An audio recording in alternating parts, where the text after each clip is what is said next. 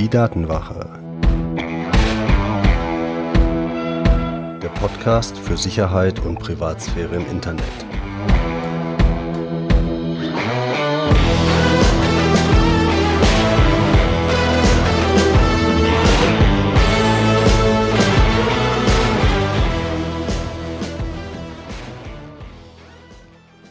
Und herzlich willkommen zu einer neuen Folge der Datenwache. Ich bin Mitch und unser Thema heute ist, was ist eigentlich mein wichtigster Account? Und das ist eine Folge wirklich live aus der Praxis, denn genau diese Frage, was ist eigentlich mein wichtigster Account, kam die Tage in einem Gespräch mit einer Klientin von mir. Und ich hoffe, das ist für dich interessant, nicht nur das Ergebnis, was ist denn der wichtigste Account meiner Meinung nach, sondern vielleicht auch die Argumentation dahinter. Und natürlich gibt es am Ende auch wieder die Tipps, wie du deinen wichtigsten Account und alle anderen Accounts ordentlich absichern kannst. Wenn wir uns die Frage stellen, was ist denn unser wichtigster Account, dann kriege ich, wenn ich da mit Leuten drüber rede, relativ oft solche Antworten wie Online-Banking oder Online-Brokering, weil da natürlich wirklich es direkt um Geld geht. Beim Shopping, so die Amazon-Accounts und sowas werden natürlich auch gerne genannt, weil auch da direkt Einfluss auf unser Bankkonto aber auch Social Media, weil halt einfach die Angst da ist, dass man dadurch seinen Ruf ruiniert, dass da über einen Unwahrheiten erzählt werden. Solche Sachen werden als wichtigste Online-Accounts, wichtige Benutzerkonten halt typischerweise genannt. Spreche ich mit Unternehmern, kommt zusätzlich meistens noch sowas wie die eigene Webseite, dass man Angst davor hat, dass die in irgendeiner Form gehackt wird. Oder wenn die Daten in der Cloud liegen, dass halt die Daten in irgendeiner Form geklaut werden aus der Cloud geklaut werden. Ähm, das sind dann so die Sorgen von Unternehmern, aber Online-Banking, Shopping, Social Media halt auch ganz groß. Und um jetzt dazu zu kommen, welchen Account ich denn für den wichtigsten halte, schauen wir uns vielleicht mal an, wie werden denn solche Benutzerkonten online typischerweise aufgebaut. Und das besteht dann aus zwei bis drei Komponenten, so ein typischer Account. Der besteht erstmal aus deinem Benutzernamen, was gerne halt eine E-Mail-Adresse ist dann aus einem Passwort und im Idealfall aus einem zusätzlichen Faktor 2FA, zum Beispiel der Online-TAN beim Online-Banking. Über all diese Themen gibt es hier auf der Datenwache ja auch schon Episoden. Also wenn du dir Episode 10 bis 13 anhörst, dann hast du genau über diese Themen der Absicherung von Accounts ähm, eine sehr gute Grundlage. Aber schauen wir uns diese einzelnen Bestandteile mal an und fangen wir dabei hinten an. 2FA, der zusätzliche zweite Faktor. Wenn du das für deine Accounts durchgängig einsetzt, dann bist du schon verdammt weit vorne. Das ist wirklich eine gute Schutzmaßnahme. Über das Passwort hatten wir auch schon mehr als einmal gesprochen. Gutes Passwort ist das A und O. Und gutes Passwort, du kannst es halt in den Folgen nachhören, zeichnet sich halt durch diese drei goldenen Regeln aus und die sind, dein Passwort muss einmalig sein, pro Account ein einmaliges Passwort. Dein Passwort muss komplett zufällig sein, kein System, keine tollen Ideen dahinter, sondern wirklich zufällig. Da hilft dir ein Passwortmanager, ein Passwort zu generieren.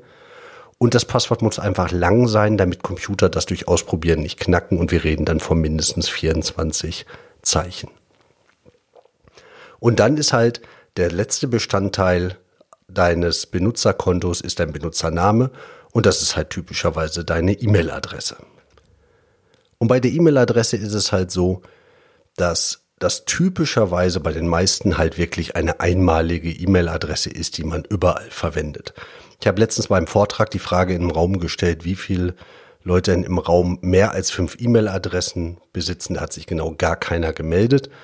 Das heißt, wir können davon ausgehen, für die allermeisten Accounts hat man eine übliche E-Mail-Adresse, mit der loggst du dich in alle Benutzerkonten, PayPal, Amazon und sonst was ein.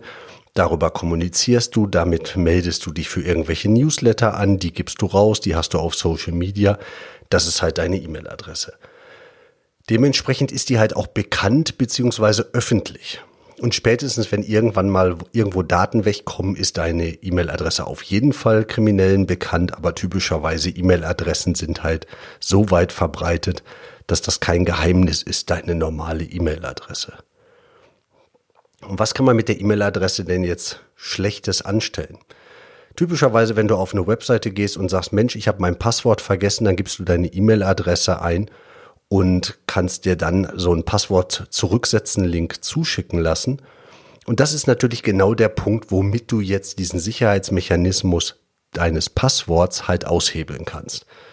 Denn wenn du die E-Mail-Adresse im Zugriff hast, dann kommt halt dieser Zurücksetzen-Link für dein Passwort in deinen E-Mail-Account an und der Kriminelle hat jetzt meinetwegen Zugriff auf dein E-Mail-Konto, kann dann zu Amazon gehen, kann deine E-Mail-Adresse eintragen, kann auf Passwort zurücksetzen klicken, kriegt den Link dazu, kann das Passwort bei Amazon ändern und ist auch in deinem Amazon-Konto. Und so kann das dann weitergehen. So gehen wir dann zu PayPal, so gehen wir zu eBay, so gehen wir dann einfach mal deine ganzen Konten durch. Und diese Konten kann man entweder erraten, indem dann jemand anfängt und sagt einfach, naja, er nimmt mal so die Top 20 der, der großen Plattformen. Das wäre dann halt Facebook, das wäre dann halt Amazon, das wäre dann PayPal und probiert mal deine E-Mail-Adresse aus und macht Passwort zurücksetzen. Aber wenn jemand deinen E-Mail-Account geknackt hat und typischerweise du vielleicht deine E-Mails über IMAP synchronisierst, das heißt, du liest die auf dem Handy, sie bleiben aber auf deinem Server, dann loggt sich jemand in deinen zum Beispiel Google Mail Account ein, sieht alle deine alten E-Mails und dann weiß man ja auch sofort, wo du Accounts hast und dann kann man halt lustig damit loslegen. Das heißt, dein E-Mail-Konto ist ein Einfallstor, um wirklich fast alle deine anderen Accounts zu knacken. Und deshalb ganz klar mein Argument, wenn wir sagen, was ist dein wichtigster Account, dann ist es dein E-Mail-Account. Und wenn du mit einem Account anfangen möchtest, den abzusichern, nimm deinen E-Mail-Account und damit kommen wir auch schon zu den Tipps, wie solltest du diesen Account absichern. Zum einen ganz klar, du brauchst ein gutes Passwort. Hör dir die Folgen 11 und 12 nochmal an. Gutes Passwort, einmalig, zufällig und lang. Und das Ganze, da hilft dir ein Passwortmanager, eins zu erzeugen, aber vor allen Dingen hilft dir ein Passwortmanager auch, sie sicher zu speichern. Dann, wie in der vorletzten Folge erwähnt, nimm keine trivialen Sicherheitsfragen. Also wenn du eine Sicherheitsfrage einrichtest, dann kannst du damit halt dein Passwortwissen umgehen. Das ist genauso eine Einfallstür wie zum Beispiel das mit der E-Mail vergessen. Und wenn du da eine triviale Sicherheitsfrage nimmst, wie zum Beispiel, wie hieß dein erstes Haustier Puschel und überall jeder weiß, dass dein Haustier Puschel heißt, weil dein Facebook-Account halt damit überläuft, oder weil halt einfach die Anzahl von typischen Haustiernamen relativ übersichtlich ist, dann ist dein Passwort halt im Prinzip vielleicht sehr gut, aber deine Sicherheitsfrage ist ein Mörder, äh, Mörder-Sicherheitsleck, in deinem Account. Deshalb mach vernünftige Sicherheitsfragen, gibt's eine eigene Folge für. Und ganz wichtig, man kann es nicht oft genug erwähnen, ein zweiter Faktor, also sowas wie die Online-TAN oder sowas, absolut wichtig. Also wenn du irgendwie die Möglichkeit hast, mach einen zweiten Faktor für alle deine Accounts.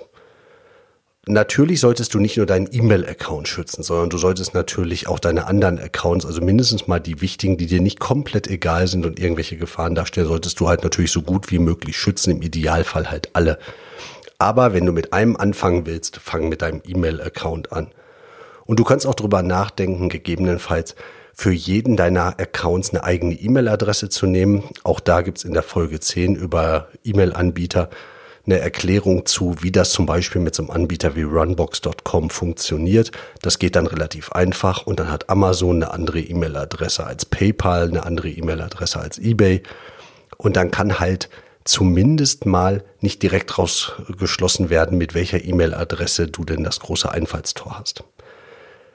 Mich würde sehr interessieren, wie sehr gefallen dir solche sehr konkreten aus dem Alltag gegriffenen Episoden im Vergleich zu den vielleicht eher ähm, ein Thema erschöpfend behandelnden Episoden, die wir sonst in der Datenwache haben. Schreib mir gern dein Feedback an mitch.datenwache.de. Ich freue mich sehr darauf, von dir zu hören. Und dann hören wir uns hoffentlich in zwei Wochen wieder hier auf der Datenwache. Dein Mitch.